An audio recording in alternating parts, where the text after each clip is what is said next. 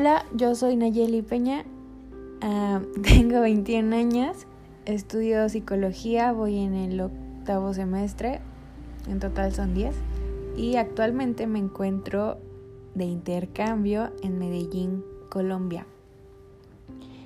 Y bueno, yo voy a estar participando en los podcasts de la familia Santos, entonces me verán seguido cada semana, supongo.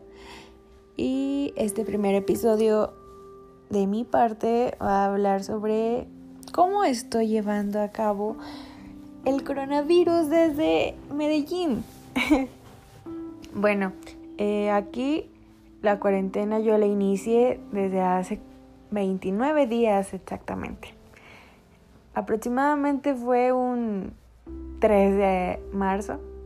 Yo no salía, pero porque tenía que estar trabajando mi tesis, entonces me estresaba mucho y las últimas semanas, bueno, las últimas semanas no, las primeras semanas de marzo, pues decidí mejor no salir, incluso...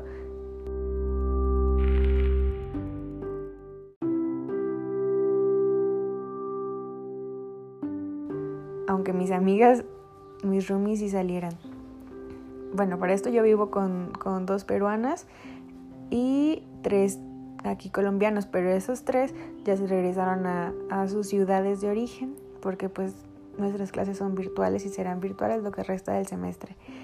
Y bueno, inicié la cuarentena en los primeros de, de marzo y después como una semana, una semana y media, dijeron que tenía que ser toque de queda obligatorio para Medellín fue como que un viernes y no teníamos que salir hasta el martes. Pero el martes iniciaba la cuarentena oficial en todo Colombia.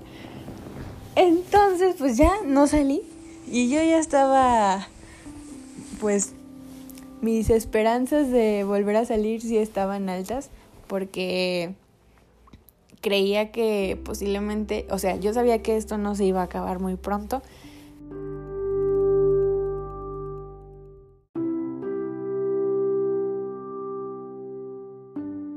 pero tenía fe como que después dejaran salir poquito más a la gente y pudieran abrir las fronteras, porque aquí todo pasó súper rápido.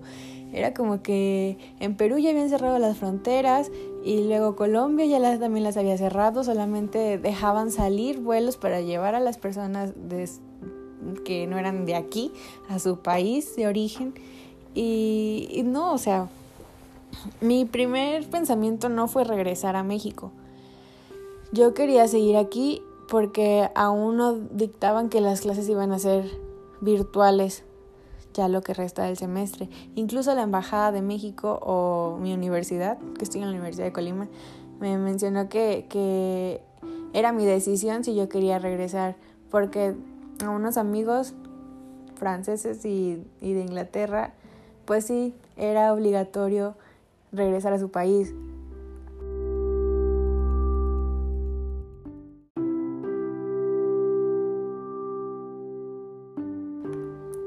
Entonces, pues ellos regresaron y poco a poco mis amigos se fueron yendo a su país. Y ahorita estoy con mis amigas las peruanas.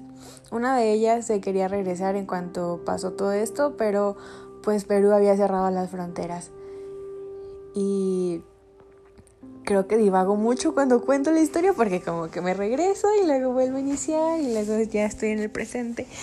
Pero bueno, entonces pues ya, Llevo 29 días aquí y estoy esperando un vuelo humanitario porque ya realmente considero que no. Mis las esperanzas que tenía al principio de, de que iba a estar todo bien o de que posiblemente iban a dejar salir poquito más a las personas, pues ya se derribaron. Ya no, o sea, no le encuentro sentido estar aquí. o sea, la estoy pasando bien, me gusta estar encerrada porque me gusta no estar haciendo nada, pero pues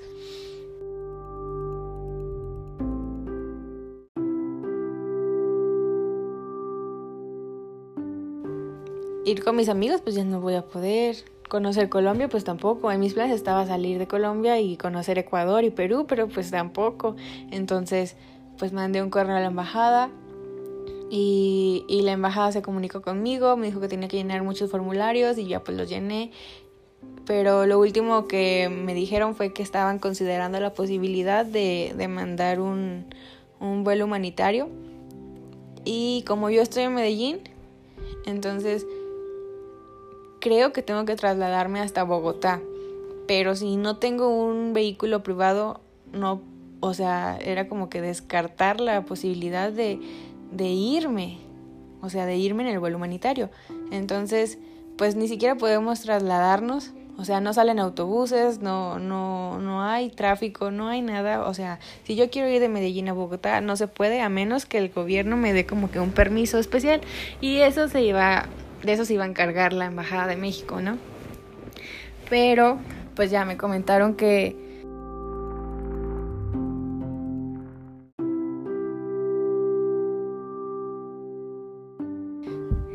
en caso de que sí vuelvan a, mandar otro vuelo, pues me iban a avisar 24 horas antes y, y pues ya que tenía que tener mis cosas arregladas. La verdad no sé ni siquiera si va a tener un costo. El primer vuelo que mandaron que llegó a Bogotá sí tuvo valor de 122 dólares aproximadamente, pero pues no nos han dicho nada. No sé si va a ser gratis o no y tampoco hay vuelos comerciales. Entonces, pues aquí estoy, en mi cuarto, grabando este episodio, contando mi experiencia. Pero, pues los vuelos comerciales se vuelven a abrir en mayo. Así que, pues mis planes son de que si a finales o el veintitantos de abril no ha llegado un vuelo humanitario, pues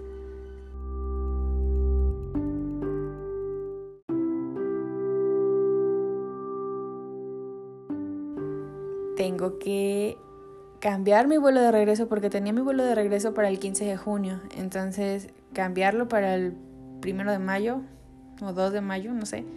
Y ya. El problema, o sea, es que no es nada fácil. Regresando a México, o sea, tengo que tomar todas las medidas necesarias para salir de mi casa, incluso llegar al aeropuerto. Y después, porque se supone, o sea, independientemente si es el vuelo humanitario o el vuelo comercial, yo voy a llegar a la Ciudad de México. Y de ahí, pues ya tendría que tomar otro vuelo a, a Guadalajara o a Colima. Y ya pues de ahí que irme también en autobús no se puede porque no, sería exponerme y exponer a la gente, incluso aunque no tenga nada de coronavirus, pero pues no son las medidas correctas. Entonces, pues ya, eh, llegaría a México, llegaría a Colima y si todo sale bien, pues tendría que estar en un lugar aislado.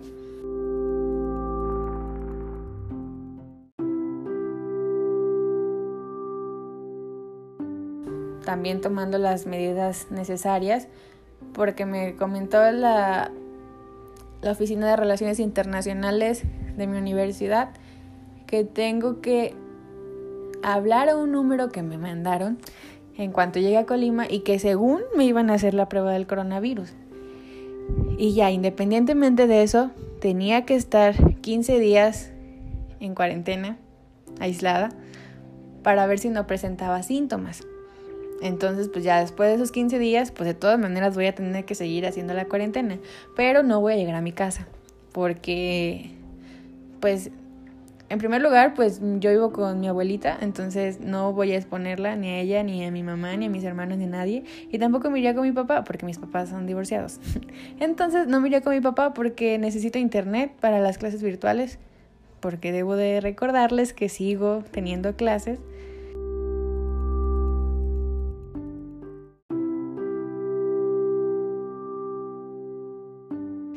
Y, pues él no tiene internet en su casa y tampoco lo pondría en riesgo.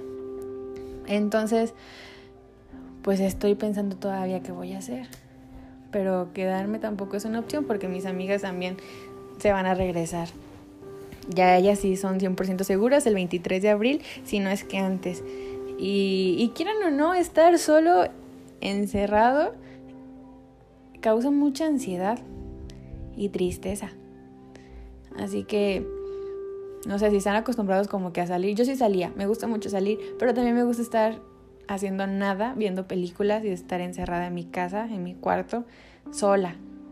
Pero pues creo que lo he sabido llevar porque me voy a enfadar a mis amigas a sus cuartos o nos ponemos a ver películas juntas o nos vamos a la azotea porque la azotea es como que el mejor lugar de esta casa porque tenemos una vista muy bonita sobre Medellín y no sé, es como que incluso estar debajo del sol un rato o que te pegue el aire es algo que te hace sentir mejor.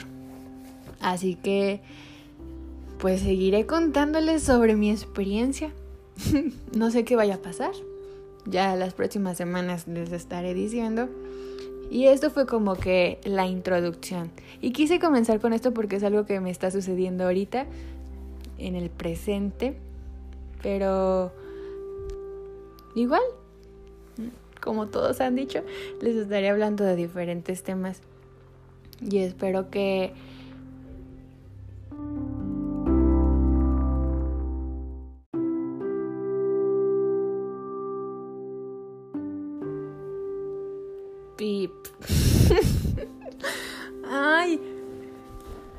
Espero que, que, que, que espero. La verdad espero nada más que lo escuchen, que se diviertan y que, no sé, siento que les estoy contando como a cualquier amigo esto, que es un, un chisme y ya.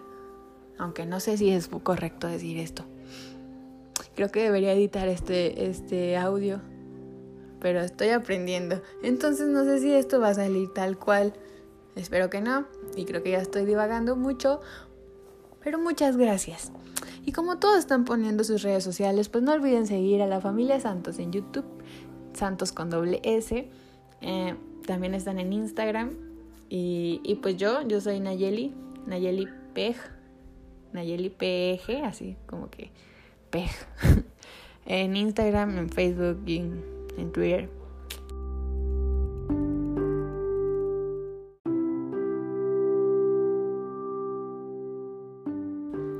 Muchas gracias y nos vemos la próxima.